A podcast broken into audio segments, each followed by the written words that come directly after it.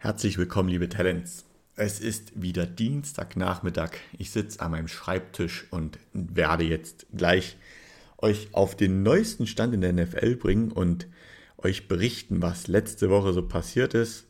Und ihr merkt schon, die Folgen kommen jetzt immer nachmittags raus. Da kann ich euch ganz einfach erklären, woran das liegt.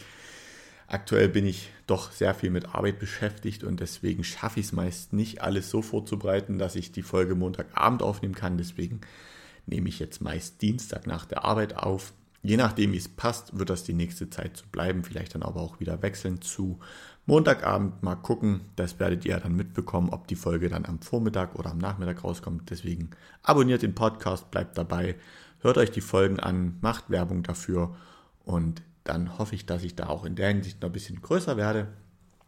Ich kann euch berichten, am Wochenende habe ich es mal wieder zu einem Footballspiel geschafft. Ich war nämlich mit meiner Ma und meiner Freundin, meinem besten Kumpel bei den Dresden Monarchs zuschauen. Die haben gegen die New Yorker Lions gespielt. Da kann ich mal kurzes, kurzes Spielberichts, Auswertung, Bogen, Information euch geben. Es war unfassbar spannend. Die Monarchs haben 24 zu 7 gewonnen. Sie, ich hatte mich ein bisschen vorbereitet, weil ich ungern unvorbereitet in so ein Spiel gehe und habe geschaut und die Monarchs hatten, äh, die Lions hatten tatsächlich einen Running Back, der macht im Schnitt mindestens 122 Yards per Game Rushing und das war schon unfassbar stark. In der, in der Right Receiver Class waren sie ein bisschen schlechter dran oder im Right Receiver Room. Äh, da war niemand so wirklich da, der viele Pässe fängt oder viele Yards schon geschafft hat und deswegen habe ich sehr aufs Laufspiel geachtet. Auch die Defense war nicht so schlecht. Also das war schon kein leichter Gegner für die Monarchs. Eigentlich auch sogar von den, den Winning-Losing Percentage sogar besser und haben auch vor den Monarchs gestanden. Aber wie die Monarchs das Laufspiel wirklich unter Kontrolle gehalten haben, also dadurch ging bei den Lions im Prinzip gar nichts. Ja, sie haben es teilweise das Feld runter geschafft, aber meist kurz vor der Endzone war es Schluss. Da gab es ein geblocktes Field Goal, ein Mist Field Goal. Den einzigen Touchdown, den die Lions erzielen konnten, war tatsächlich ein Defense Touchdown. Also durchweg, wirklich durchweg ein starkes Spiel in allen drei Teams, Offense, Defense, Special Teams von den Monarchs. Sie haben mit Austin Mitchell einen wirklich starken Right Receiver, unfassbar flink, unfassbar wendig mit ähm, Duncan heißt der Quarterback, mir fehlt gerade der Vorname, es tut mir leid. Einen noch recht sicheren Werfer, der hat jetzt erst sogar in der GFL den Rekord aufgestellt für die meisten Passing Touchdowns in einem Spiel mit neun Stück. Also es hat schon wirklich unfassbar viel Spaß gemacht, spannend bis zum Ende, interessant bis zum Ende. Und gerade auch deswegen, dass man immer damit rechnen musste, die Lions könnten vielleicht doch nochmal mit einem Rush, mit einem Pass durchkommen. Da waren so eins, zwei Butterfinger auch bei den Receivern der Lions dabei, die eigentlich klar durch gewesen wären. Das war schon sehr überraschend. Und deswegen war das eigentlich wirklich bis zum Schluss spannend und man war dann wirklich froh und glücklich, als das Spiel dann beendet gewesen war. Und da hat man dann auch wirklich den, die Freude bei den Monarchs und auch bei den Fans und ich habe mich da auch mitgefreut gesehen, was das wirklich für ein wichtiges Spiel war. Man konnte den New Yorker Braunschweiger Lions die, zweit, die zweite Niederlage zufügen und glaube sogar in der Tabelle jetzt an ihnen vorbeischieben. Also, ich kann euch nur noch mal unter, ähm, motivieren, unterstützen. Geht in die Stadien, unterstützt die kleineren Vereine oder auch die Vereine, die schon in der GFL aktiv sind. Schaut euch American Football an, so spannend, so toll. Meine Ma war das erste Mal überhaupt bei einem Footballspiel und Sie war auch hellauf begeistert. Ich hatte mit ihr schon ein, zwei Mal so am Fernseher die NFL verfolgt, aber jetzt, dass sie es live gesehen hat, hat ihr wirklich auch, so wie sie gesagt hat, sehr, sehr viel Spaß gemacht. Soweit mal ein kurzer Rückblick auf mein Wochenende vom Samstag war, wie gesagt, sehr, sehr cool. Aber wir sitzen, oder ich sitze ja nicht hier, um euch dazu berichten, wie mein Wochenende war. Es soll natürlich um die NFL gehen und jetzt ohne große weitere Umschweife möchte ich da natürlich sofort mit euch einsteigen. Als erstes, wie gewohnt, die NFL News aus der letzten Woche und wie letzte Woche schon angekündigt, die Preseason hat gestartet. Und mit dem Hall of Fame Game hat natürlich auch die ganze NFL-Saison nochmal einen neuen Schwung aufgenommen, neue Fahrt aufgenommen. Und das Spiel, zu dem komme ich gleich. Es geht natürlich erstmal um die ganzen Spieler, die es in die NFL Hall of Fame geschafft haben. Und das sind dieses Jahr an der Zahl oder am Stück neun Spieler. Die gehe ich mal kurz durch. Da hätten wir als erstes den Cornerback Rondy Barber, aktiv von 1997 bis 2012, durchgehend bei den Tampa Bay Buccaneers, hat in seiner ganzen Karriere 47 Interceptions und 25 Sacks erreicht und er ist damit der einzige und immer noch erste Spieler in der NFL-Geschichte, der mehr als 40 Interceptions fangen konnte und noch zusätzlich 25 Mal den Quarterback auf den Boden bringen konnte. Das hat so in der Hinsicht noch niemand geschafft. Ich werde noch später was zu den, zur NFL und seinen, ihren Statistiken sagen. Es ist immer alles ein bisschen sehr interessant, weil dafür haben sie immer sehr viele Statistiken. Nichtsdestotrotz eine sehr gute Karriere und er konnte auch mit den Tampa Bay Buccaneers einmal den Super Bowl gewinnen. Der nächste Cornerback, der aufgenommen worden ist, ist Daryl Reeves, aktiv von 2007, als er als First-Round-Pick an Position 17 gedraftet wurde bis 2017 bei den New York Jets, Tampa Bay Buccaneers, New England Patriots und Kansas City Chiefs. Er hat insgesamt nur 29 Interceptions gefangen, konnte aber 139 Pässe defenden und immerhin auch drei Touchdowns erzielen und hat ebenfalls einen Super Bowl gewonnen mit den New England Patriots. Dann geht es weiter an, mit dem dritten Spieler, das ist Offensive Tackle Joey Thomas, der ebenfalls von 2007 aktiv war und auch da in der ersten Runde an Position 3 gepickt worden ist. Auch er war bis 2017 für die Cleveland Browns aktiv und ist noch immer der Rekordhalter mit den meisten Snaps in Folge. Er hat nämlich insgesamt 10.336 Offense-Snaps hintereinander gespielt.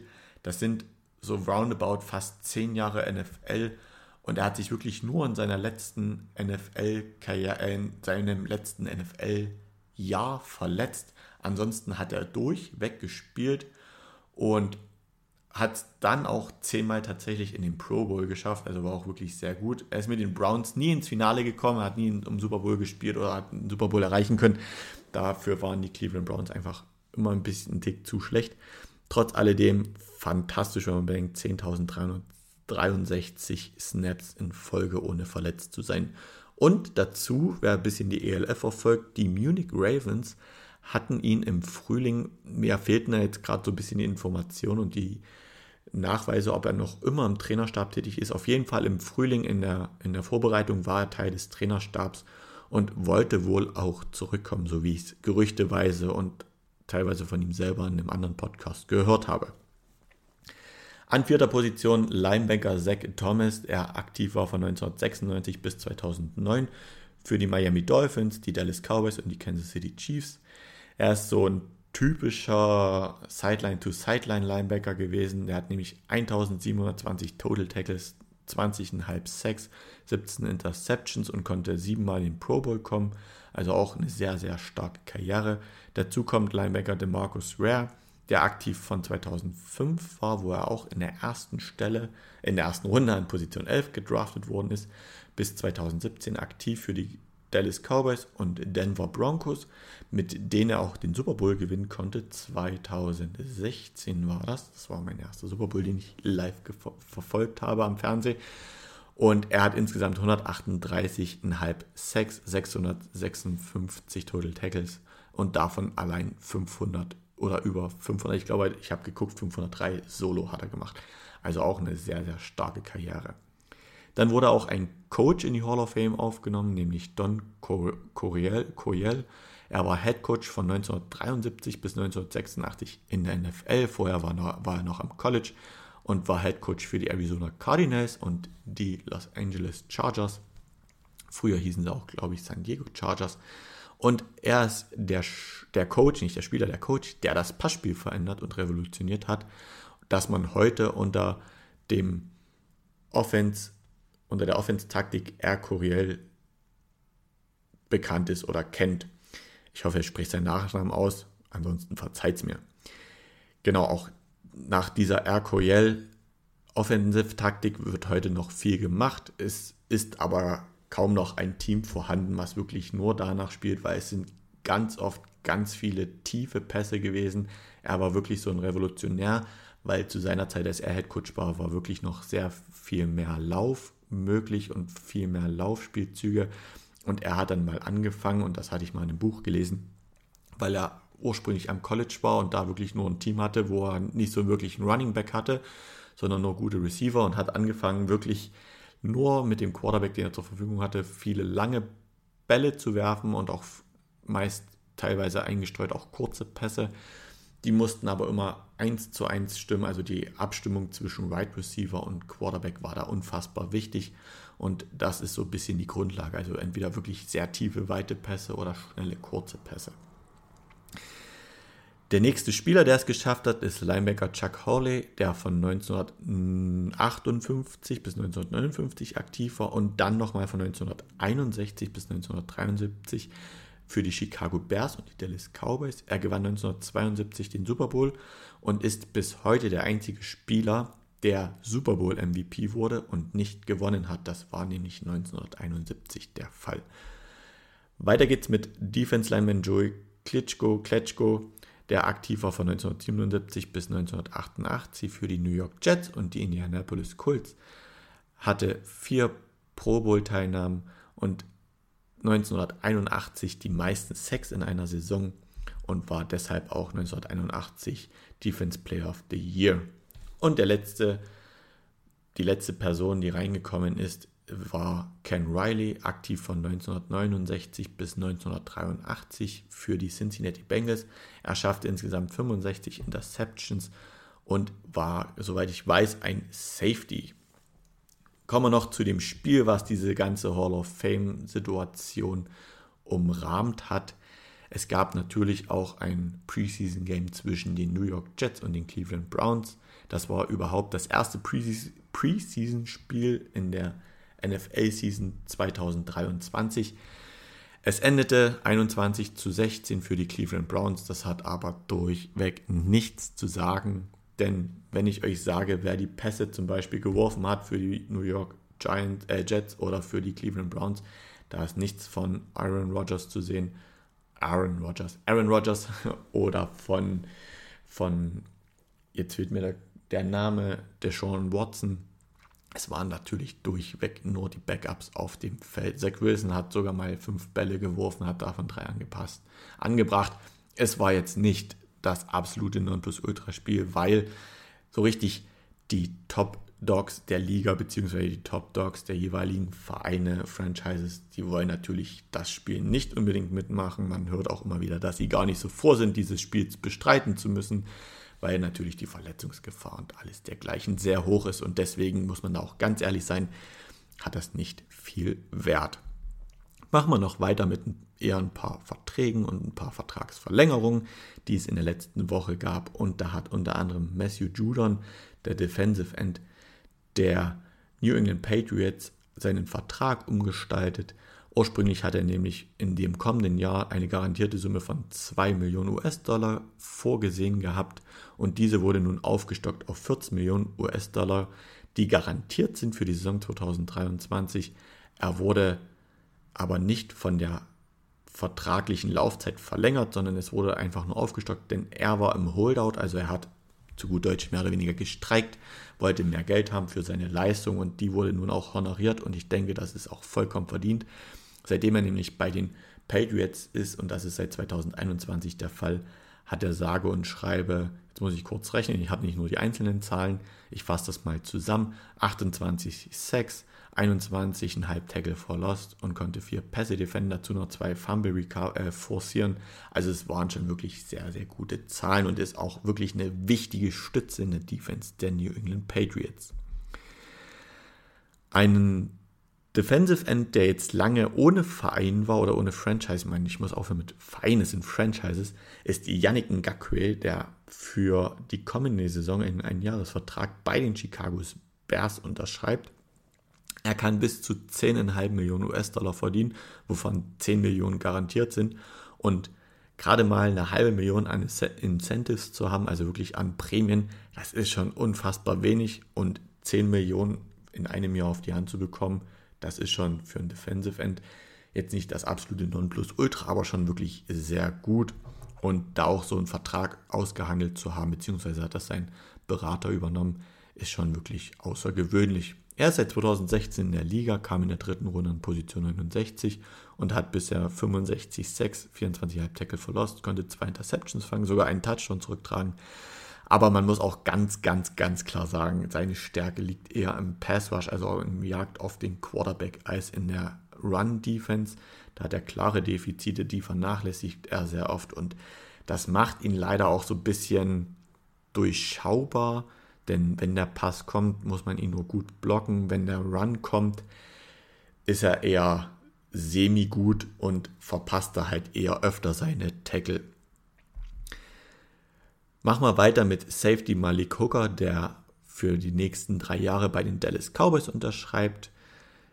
Die können, dieser Vertrag kann ihm bis zu 24 Millionen US-Dollar einbringen. 16,5 davon sind garantiert und mit der Unterschrift die kam letzte Woche jetzt so, wie es stand, wie ich es gelesen habe, soll es in den nächsten 14, 15 Tagen der Fall sein, waren dann direkt 8 Millionen US-Dollar auf sein Konto, also mit der Unterschrift 8 Millionen haben. Dann kommen 16, also weitere 8,5 garantiert dazu und er kann nochmal 8 Millionen knapp dazu verdienen durch seine Prämien. Er ist seit 2017 in der NFL, kam in der ersten Runde 2017 an Position 15 zu den Indianapolis Colts und ist auch seit 2021 bei den Cowboys. Hatte letzte Saison wirklich eine gute Saison, 106 Total Tackles, 4 Interceptions, konnte 5 Pässe defenden, hatte noch 4 Tackle for Loss und ist meist so auf der Position des Free Safeties unterwegs. Deswegen ist so dieses, äh, die Pass Defension auch eher gering und die Total Tackles sehr hoch, weil er ist da, wo er gebraucht wird und ist dazu noch wirklich ein sehr sicherer Tackler, denn er verpasst gerade mal 5% seiner Tacklings und das ist schon sehr, sehr wenig. Viel mehr Vertragsunterschriften habe ich heute mal nicht mit reingenommen. Es waren dann eher doch nur kleinere, also kleinere Spieler, also ich spiele alle in der NFL.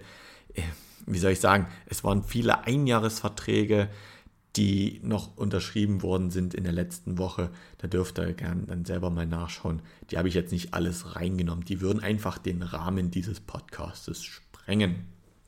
Es gibt noch ein paar Verletzungen und ein paar Sperren. Anfangen möchte ich, möchte ich erstmal mit den wirklich schlimmen Verletzungen. Da hat es nämlich Right Receiver Tim Patrick, Tim Patrick von den Denver Broncos erwischt, der sich die Achillessehne gerissen hat und auch die 2023er Saison komplett verpassen wird. Und das ist in der Hinsicht tragisch, da er schon die 2022er Saison komplett verpasst hat, weil er sich da das vordere Kreuzband im linken Knie gerissen hat. Manometer, manchmal habe ich doch echt ganz schöne Wortprobleme oder gerade dieser Wechsel Englisch-Deutsch, Deutsch-Englisch oder Amerikanisch in dem Fall ist schon echt hart manchmal. Also verzeiht mir. Jetzt haben wir es hingekriegt. Tim Patrick fällt die ganze Saison aus. Er hat sich die Achillessehne gerissen. Er ist seit 2018 in der NFL und hat bisher 2009 Yards geschafft, 12 Touchdowns und dazu noch keine 1000 Yards Saison. Also ist jetzt noch nicht so der absolute Nonplusultra, war aber wie gesagt 2022 komplett verletzt, jetzt 2023 komplett verletzt. Hatte davor auch bei den Denver Broncos wirklich sehr, sehr viele verschiedene Quarterbacks. Das war jetzt nicht die super duper Franchise. Das kommt alles dazu. Es ist schade für ihn. Jetzt mit Russell Wilson wäre es vielleicht ein bisschen besser gegangen. Ein diesjähriger First-Round-Pick, der mindestens vier Wochen ausfällt, ist Tampa Bay Buccaneers Defensive Tackle Kalijah Kensey denn er hat sich die Wade gezerrt und wird wohl, wie gesagt, mindestens vier Wochen ausfallen. Laut aktuellen Infos soll er wohl zum Season Opener gegen die Minnesota Vikings am 10. September wieder an Bord sein. Es kann aber auch sein, je nachdem, wie schnell er wieder versucht, fit zu sein, wie schnell er da auch versucht, gegen anzukämpfen, dass es länger dauert, dass es schneller geht. Man kann ihm, ihm eigentlich beiden Spielern in der Hinsicht nur wirklich gute Besserung wünschen, gerade für Tim Patrick, dass er trotzdem in der NFL bleibt, dass er es schafft, sich wieder ranzukämpfen, dass er wieder da sein wird und dass er auch nochmal die Chance erhält, sich zu beweisen. Und für Kalijah Kensey kann es nur heißen, versuchen fit zu werden. Man sollte jetzt drüber nachdenken, oder ich würde an seiner Stelle drüber nachdenken, ob ich jetzt unbedingt zum ersten Spiel fit bin oder sage, okay, eine Woche länger und dann aber zu 100% fit. Das muss er selber wissen, da kennt er sich und seinen Körper am besten. Natürlich sind das Spieler, die wollen immer möglichst jedes Spiel spielen. Sie haben auch meist nichts gegen kleinere Blessuren, das sind sie einfach gewohnt. Und deswegen kann ich mir schon vorstellen, dass sein Ziel ist, das erste Spiel auch zu bestreiten. Dann haben wir noch drei Spieler, die von der NFL wieder gesperrt worden sind. Da fangen wir an mit Charles Omenio von den Kansas City Chiefs. Der ist ein Defensive Lineman. Er muss sechs Spiele nach meinem Empfinden vollkommen zurecht pausieren, weil er die Verhaltensregeln der NFL missachtet hat. Er wurde im Januar wegen häuslicher Gewalt angezeigt und festgenommen und gegen eine Kaution wieder freigelassen.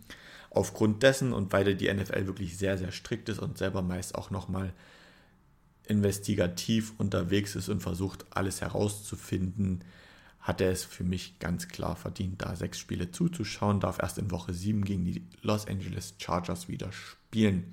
Aktuell gibt es zu ihm noch kein Urteil, es gibt nur eine einstweilige Verfügung und deswegen bin ich der Meinung vollkommen zu Recht, dass er gesperrt worden ist. Ich werde aber gleich nochmal meine ganze eigene Meinung zu diesem Thema Sperren in der NFL kundtun. Denn nehmen wir noch die anderen beiden Spieler, die gesperrt worden sind. Das ist New Orleans Saints Running Back Alvin Kamara und Indianapolis Colts Cornerback Chris Lemons, die zum Zuschauen verdammt werden die haben, da hatte ich, glaube, Anfang meines Podcasts, also nicht heute, sondern allgemein, als ich damit begonnen habe, schon mal in den News dazu berichtet, nach dem Pro Bowl 2022 in Las Vegas an einer Schlägerei teilgenommen und sie werden jetzt beide für drei Spiele gesperrt. Alvin Kamara hat die Tat tatsächlich auch gestanden, sich mit den Opfern auf einen Deal geeinigt und hat dazu noch 30 Sozialstunden abgeleistet. Also für ihn wird es da auch keine, keine weiteren Nachverfolgung der Tat geben. Und zu Chris Lemons habe ich da jetzt nicht weiter nachgeschaut. Er wird nach den drei Spielen dann aber auch weiterhin da sein. Was für alle drei Spieler erstmal gilt, sie dürfen an den Preseason Games trotzdem teilnehmen und auch weiterhin trainieren. Das war ja, wenn man jetzt den Fall des Sean Watson vom letzten Jahr sieht, der ja elf Spiele gesperrt war, nicht der Fall, weil da die NFL dann auch sehr strikt ist und bei schwereren Vergehen dann wirklich auch sagt, stopp, nein, ihr dürft auch auf dem Trainingsgelände nicht der Fall sein. Es kann natürlich auch sein, dass die Spieler dann zur Regular Season auch nicht auf dem Trainingsgelände sein können. Dazu habe ich jetzt aber auch keine Infos gefunden. Meine ganz klare eigene Meinung zu diesen Strafen ist, und das habe ich ja in den letzten Wochen auch schon berichtet, dass Spieler gesperrt worden sind, die auf NFL-Spiele getippt haben. Da bin ich ganz ehrlich, dass, dass sie ein Jahr gesperrt werden voll und ganz zurecht, verstehe ich voll und ganz. Man möchte als NFL da natürlich auch die Integrität des Spiels und des Sports nicht gefährden. Dass aber Spieler, die physisch übergriffig werden, häusliche Gewalt ausüben oder andere Personen in irgendeiner Art und Weise zusammenschlagen, an Schlägereien teilnehmen, ohne dass sie jetzt versuchen, die Schlägerei zu besänftigen, sondern versuchen da noch eher Öl ins Feuer zu gießen, dass diese Spieler weniger Spiele gesperrt werden als Spieler, die wetten, wenn sie auf dem Gelände sind oder auf NFL-Spiele wetten, das ist für mich immer noch eine ganz große Krux. Das verstehe ich nicht. Das ist ein, eigentlich eine absolut aus meiner Sicht falsche Herangehensweise, denn hier wird natürlich ein ganz klar falsches Bild vermittelt. Schlägst du deine Frau, schlägst du andere Personen, dann okay, es ist schlimm, dann darfst du mal sechs Spiele zugucken. Wenn du allerdings auf NFL-Spiele wettest, musst du mindestens eine ganze Saison zuschauen, beziehungsweise wenn du auf andere Sportarten wettest, dann können das auch mal nur sechs Spiele sein. Und dieses auf andere Sportarten wetten, die nichts mit der NFL zu tun haben und häusliche Gewalt auf eine Stufe von der Sperre zu setzen, das passt für mich einfach nicht zusammen und nach meinem Empfinden sollte da die NFL wirklich nochmal ganz klar drüber nachdenken, ob das die richtige Herangehensweise ist, wie man Spieler bestraft. Soweit zu diesem Thema. Da habe ich mich jetzt, glaube ich, auch genug ausgelassen und jetzt sind die News tatsächlich damit auch abgearbeitet. Und jetzt möchte ich irgendwie den Übergang schaffen und weiter auf die Divisions schauen, die uns jetzt in der neuen Saison wieder mit viel Freude und mit vielen tollen Mannschaften eher wieder ein Lächeln ins Gesicht zaubern als Spieler, die vielleicht Gewalt ausüben. Deswegen versuche ich mich jetzt weiter im Übergang. Ich mache es einfach ganz kurz. Heute möchten wir über oder möchte ich mit euch auf die AFC und die NFC East schauen. Und ihr seid aus den letzten beiden Folgen von mir gewohnt. Ich gehe am Anfang mal kurz so allgemein durch, gegen wen die Mannschaften spielen, welche Spieler gekommen sind, welche so ungefähr gegangen sind, welche, wie gut oder wie schlecht das war. Und dann gibt es zum guter Letzt natürlich noch meine Tipps. Beginnen wie immer AFC mit der AFC East. Und da war letztes Jahr die Reihenfolge so, dass die Buffalo Bills an Position 1 waren, die Miami Dolphins an Position 2, die New England Patriots an Position 3 und die Jets, die New York Jets an Position 4. Es war damals schon, ich will jetzt nicht sagen eine ausgeglichene Division, aber schon eine recht gute. Und so wie sich die Mannschaften dieses Jahr verstärkt haben, muss man schon ehrlich sagen, das wird schon eine eklige Division sein, die man tippen muss. Ich habe es natürlich trotzdem versucht und das Ergebnis werdet ihr dann ganz zum Schluss hören. Ich denke, kann ich euch jetzt schon mal teasern, dass wirklich nicht viele Spiele Unterschied sein werden zwischen dem ersten und dem letzten Platz. Also ich denke, das wird eine sehr enge Division. Dazu muss man sagen, wie ihr seid ja gewohnt, oder ihr wisst das ja mittlerweile, sechs Spiele gegen die eigenen gegen die eigene Division. Dazu kommt die AFC West mit den Kansas City Chiefs, den Los Angeles Chargers, den Las Vegas Raiders und den Denver Broncos, das, die absolut auch gar keine schlechte Division ist. Und weil man denkt, es geht nicht mehr, kommt von irgendwo noch die NFC East mit her. Die Philadelphia Eagles, die Dallas Cowboys, die New York Giants und die Washington, Washington Commanders spielen auch alle einmal gegen die AFC East. Und dann kommen schon ganz schön Top-Mannschaften zusammen. Also jede AFC East-Mannschaft muss gegen beide Super Bowl-Teilnehmer spielen und das ist schon ganz schön hart. Soweit zur Vorbereitung zur AFC East. Ohne weitere Umschwünge fangen wir mal mit den Buffalo Bills an. Sie konnten letztes Jahr 13 Spiele gewinnen, äh, 13 Spiele spielen, konnten 13 gewinnen drei verlieren. Und dazu kommt ja noch das abgebrochene Spiel gegen die Cincinnati Bengals, das sie ja nicht zu Ende gespielt haben. Sie haben dieses Jahr noch die Jacksonville Jaguars, die Cincinnati Bengals und die Tampa Bay Buccaneers als Gegner. Also auch sie haben nochmal zwei, nach meinem Empfinden, wirklich sehr gute Mannschaften. Und ich sage bewusst, Entschuldigung, hier kommt gerade was vorbeigefahren. So, Krankenwagen ist weg. Machen wir weiter. Wo war ich? Genau. Ich sage bewusst, dass sie zwei sehr gute Mannschaften noch haben, gegen die sie spielen müssen, denn ich sehe auch die Jacksonville Jaguars gegen die Buffalo Bills in einem leichten Vorteil, denn wie schon angekündigt, die spielen ja back-to-back -back in London. Erst gegen, ich glaube, die Atlanta Falcons und dann eine Woche später gegen die Buffalo Bills. Und das, was die Jaguars dieses Mal nicht haben, ist diese Reise vor dem Spiel gegen die Bills was die Buffalo Bills allerdings haben. Also die Jaguars sind schon eine Woche länger in London, können sich da nach dem Spiel gegen die Falcons wirklich auch an die Zeitzone anpassen und dann kommen die Bills nochmal rüber gejettet, die sich dann erstmal auf die Zeitumstellung ein, ähm, einlassen müssen, die in einem anderen Stadion spielen und dergleichen. Also das ist natürlich auch ein Vorteil für die Jaguars, deswegen sehe ich da die Jaguars sogar in einem leichten Vorteil. Kommen wir aber zurück zu den Bills. Sie haben sich Edge Rusher Leonard Floyd von den Rams geholt, der letztes Jahr mal 9 Sacks und 4 Tackle for Lost hatte. Defensive Tackle Puna Ford von den Seattle Seahawks, der auch 3 Sacks hatte. Safety Taylor Rapp von den Rams. Dann noch den Right Receiver Trent Sheffield von den Dolphins, der schon sechs Jahre in der NFL ist und letztes Jahr 417 Yards hatte. Ja, es ist jetzt nicht die Masse, man muss aber bedenken, er hat bei den Dolphins gespielt, die eine Zeit lang keinen Quarterback oder keinen wirklich guten Quarterback hatten. Klar, die hatten Teddy Bridgewater, der war dann aber auch nicht so der absolute gute Pässer. Und dazu mit Tyreek Hill und Jalen Waddle auch zwei absolute Wide right Receiver One vor ihnen stehen hatten, die sich da natürlich die Bälle auch gut aufgeteilt haben. Und da 417 Yards zu erreichen, ist trotzdem stark, könnte mit einem Receiving Core, wie es vielleicht bei den Bills ist, wo noch Stephon Dix vorhanden ist und Charles Davis, schon, schon besser werden. Deswegen denke ich, dass er da mehr ähm, Attempts bekommen wird, mehr Passversuche in seine Richtung gehen werden, gerade wenn Stefan Dix gedoppelt wird und muss er seine 1 und 1 Duelle gewinnen und da einfach dann auch mehr Touchdowns scoren wird. Er hatte letztes Jahr zwei Touchdowns. Ich könnte mir vorstellen, das wird von den Zahlen her in der kommenden Saison alles ein bisschen besser werden. Dann haben sie sich noch Latavius Murray, den Running Back der Broncos, geholt, der 760 Yards letztes Jahr hatte und sechs Touchdowns. Und Running Back Damian Harris von den New England Patriots, der ebenfalls 462 Yards und drei Touchdowns hatte. Ebenfalls ist an der Stelle falsch. Aber auch, wenn man beide Running Backs zusammenrechnet, über 1000 Yards Rushing ist schon stark.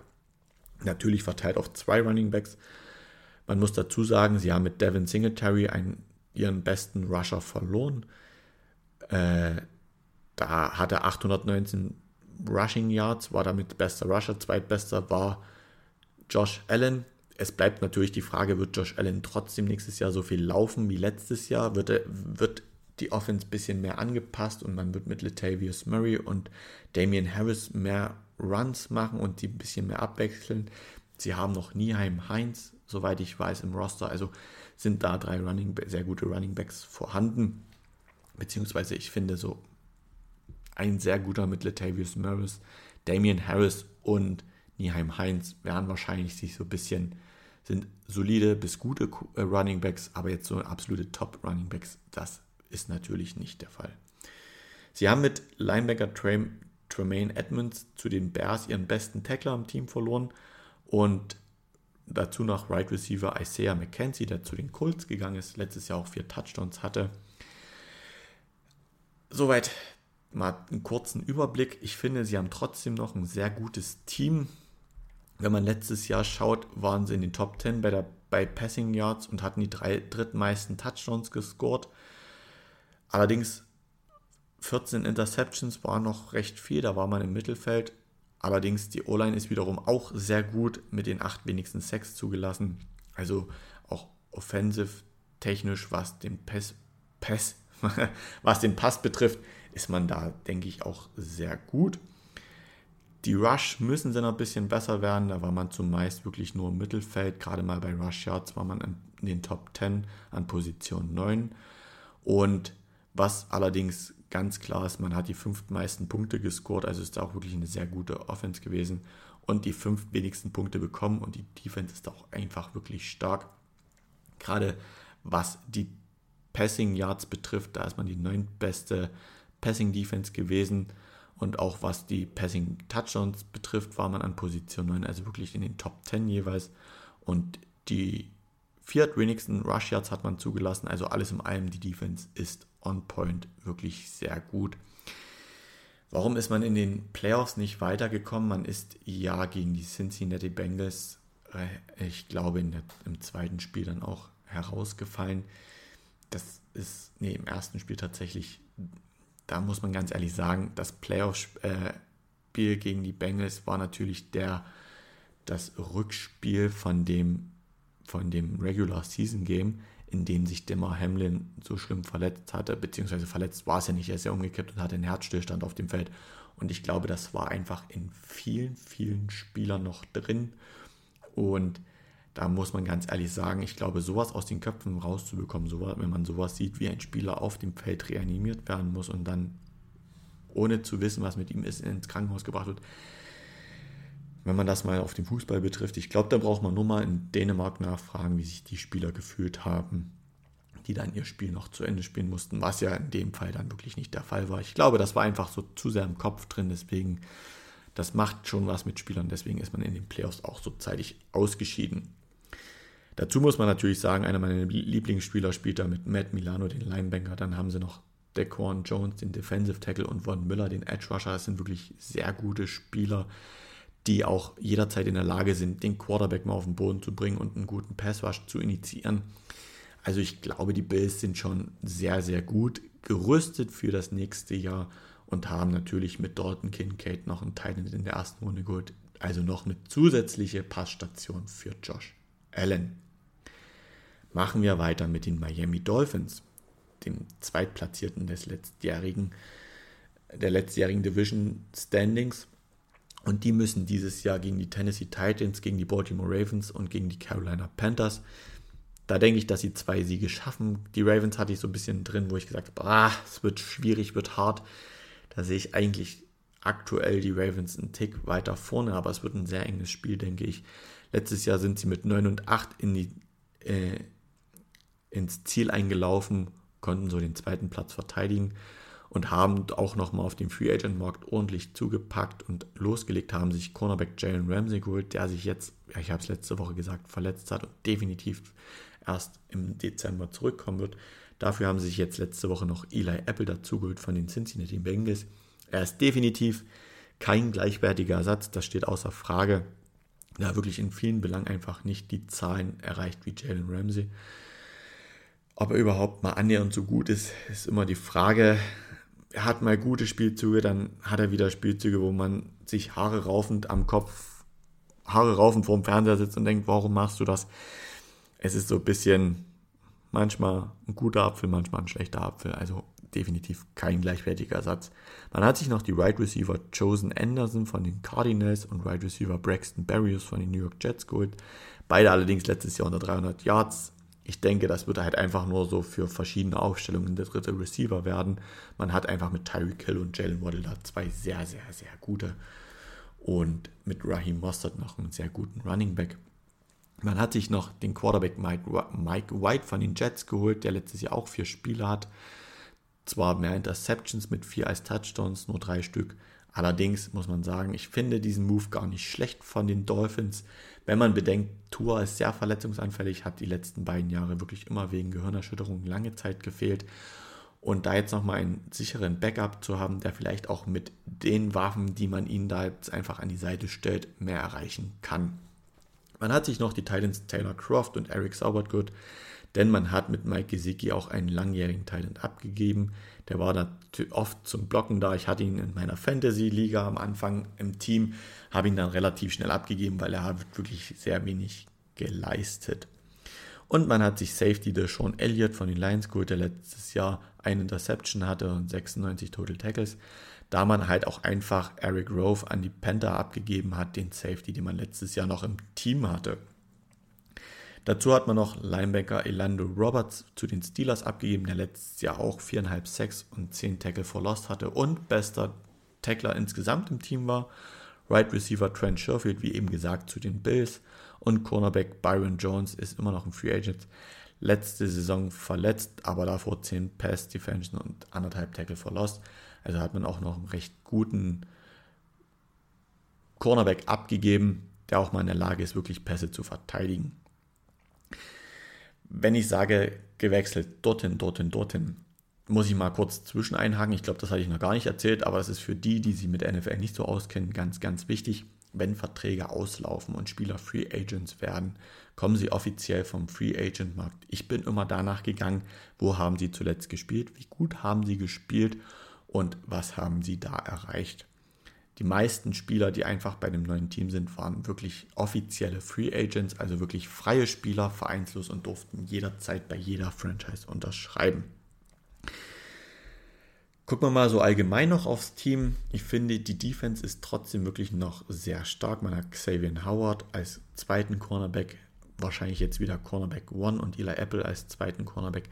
David Long, Jerome Baker als Linebacker ist auch ein sehr gutes Tandem. Bradley Chubb auch so als dritten Linebacker, aber eher Edge Rusher.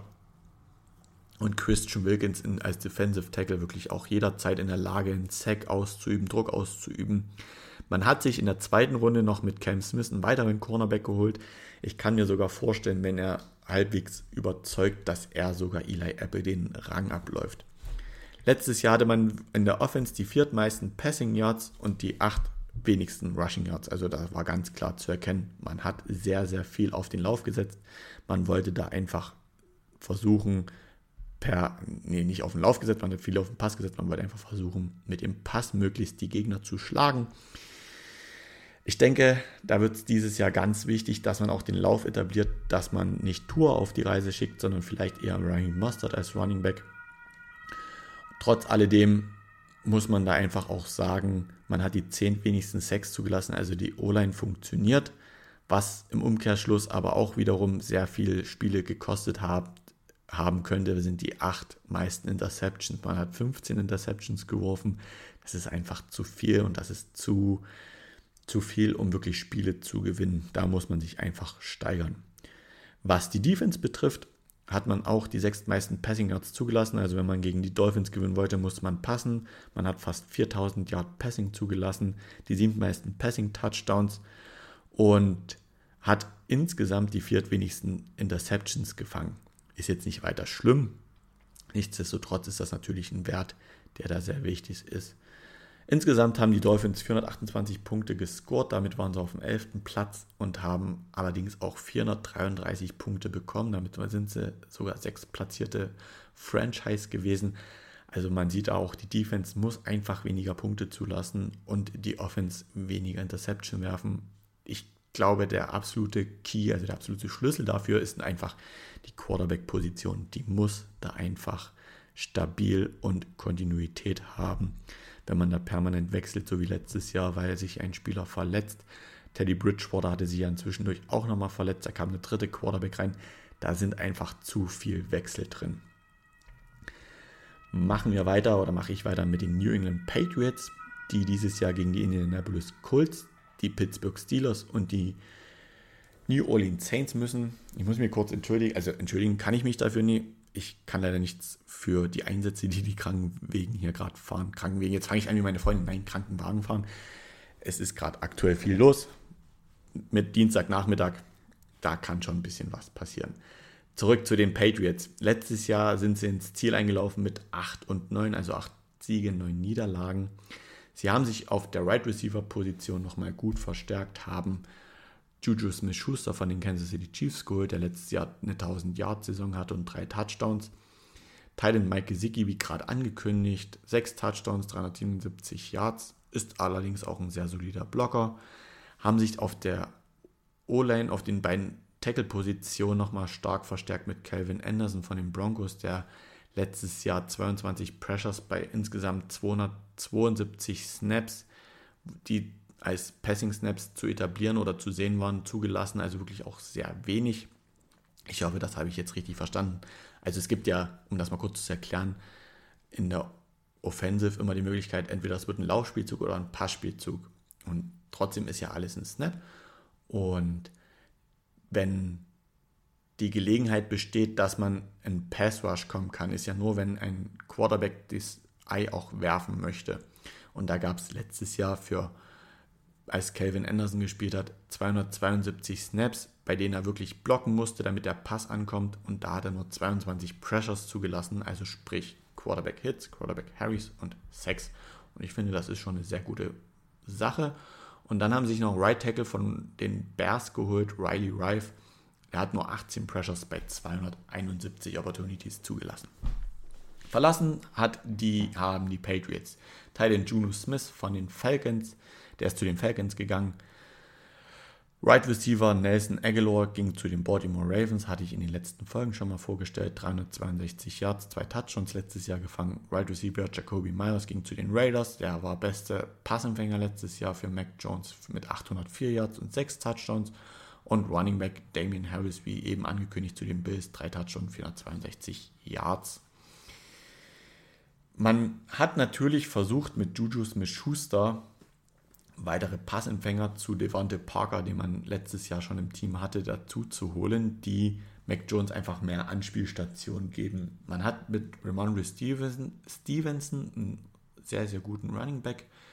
Kein Top Running Back, einen sehr guten. Er kann aber zum Top Running Back werden. Und mit Hunter Henry noch einen Teil, der wirklich auch Pässe fangen, fangen kann. Trotzdem war man letztes Jahr in der Offense wirklich im unteren Mittelfeld, was Passing Yards betrifft mit 3815 Yards, das ist schon recht viel. Und 19 Passing Touchdowns ist jetzt auch nicht wenig. Die Defense zeigt das auch ganz klar. Man hat nicht die sechs meisten Touchdowns einfach zugelassen. Also was die jetzt jetzt bin ich ein bisschen durcheinander. Stopp. Uno momento, uno momento. Die Offense hat im unteren Mittelfeld abgeliefert mit 3815 Passing Yards und 19 Passing Touchdowns. Allerdings hat man auch 14 Interceptions geworfen und 41 Sacks zugelassen. Damit war man auch im Mittelfeld. Was die Defense betrifft, hat man die sechs meisten Touchdowns zugelassen und die drei drittmeisten Interception gefangen. Also, wenn man nicht gerade eine Interception gefangen hat oder was geblockt hat, war, man, war es gefühlt meist immer ein Touchdown. obwohl Billy B da einfach bekannt dafür ist, dass er ein sehr guter Defense-of-Minded Head Coach ist und auch eine sehr gute Defense aufs Feld stellt. Deswegen kommt das natürlich zustande, dass man die drittmeisten Interception gefangen hat. Was da nicht so ins Bild passt, sind die sechs meisten Touchdowns, die man in der Defense zugelassen hat. Wiederum ins Bild passt einfach im Mittelfeld bei Passing Yards, dass man da 3681 Passing Yards zugelassen hat. Und eine Statistik, die sehr wichtig ist, denn über den Spieler haben wir erst schon geredet. Matthew Judon hat auch 15,5 letztes Jahr aufs Board gezaubert. Man hat die viertmeisten Sex in der ganzen NFL gehabt mit 54 ähm, Stück. Und das zeigt halt einfach auch, wie stark die Defense ist. Man hat eigentlich mit Jack Jones und Jonathan Jones zwei gute Cornerbacks, Kyle Duggar ein guter Safety. Deswegen ist es ein bisschen verwunderlich, dass man trotzdem die sechs meisten Touchdowns zugelassen hat, was im Pass, also jetzt nur auf den Pass bezogen betrifft.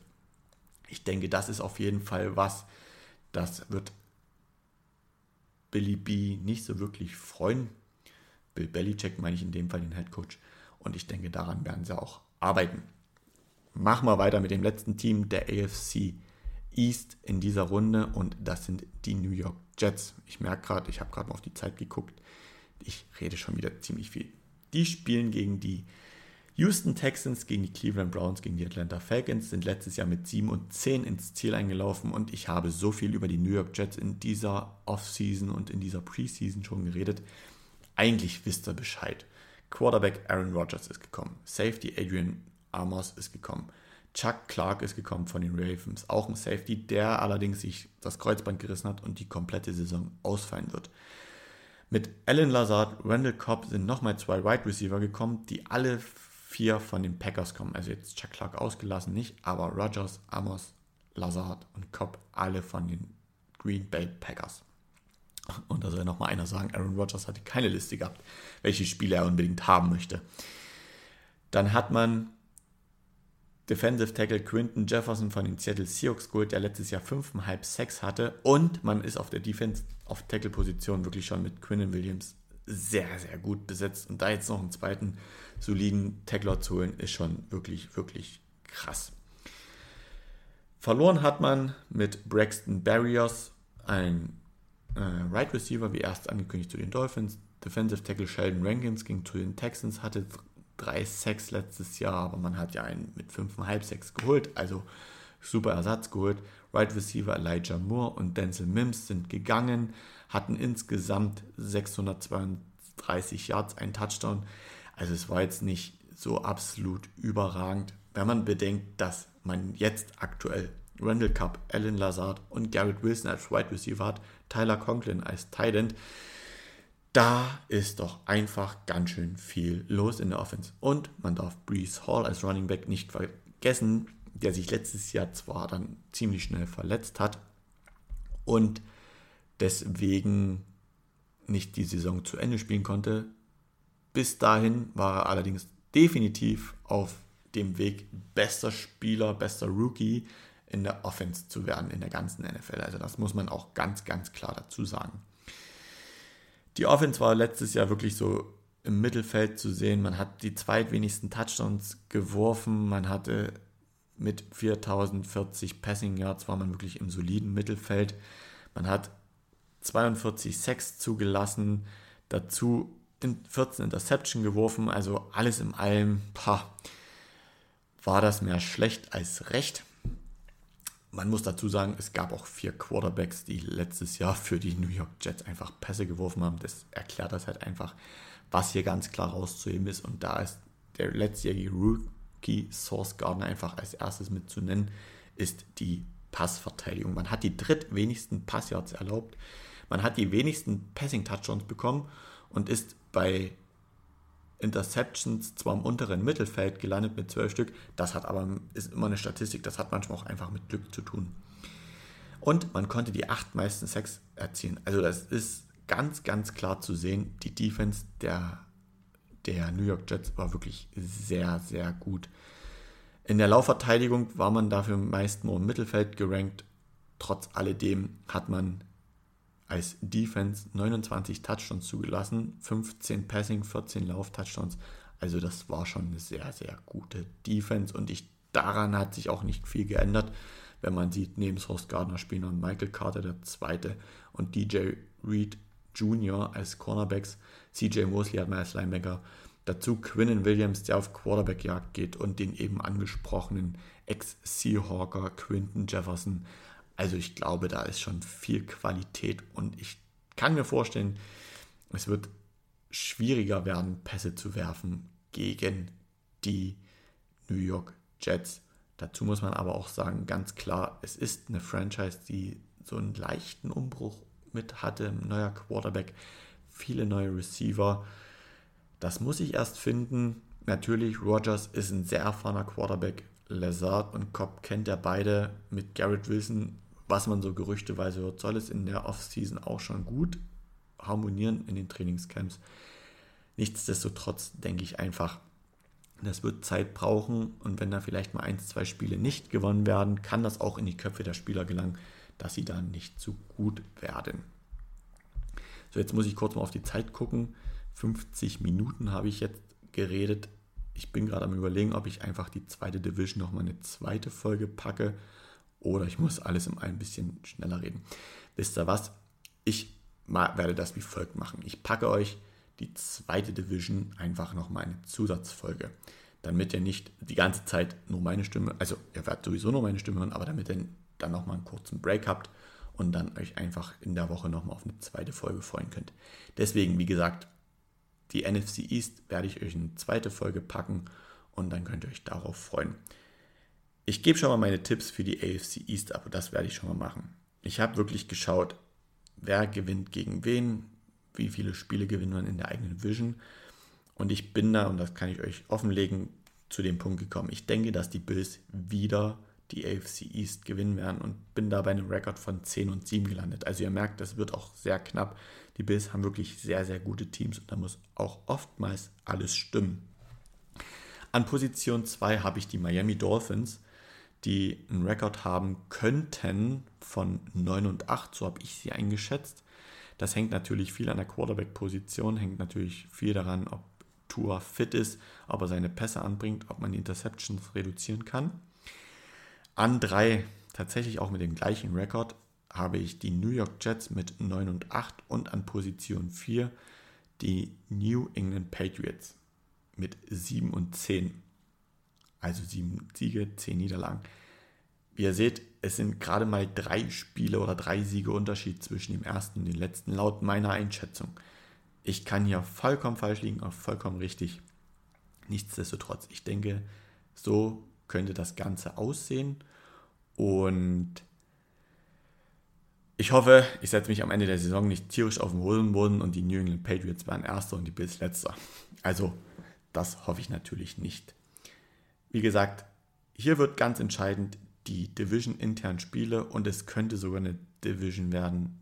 Ganz klar, hier könnten sogar alle mit einem positiven Rekord rausgehen. Also auch das ist möglich.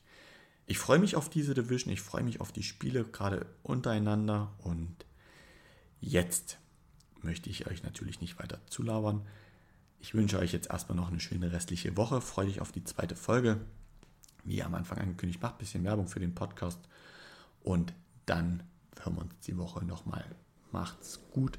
Bis dahin und ciao.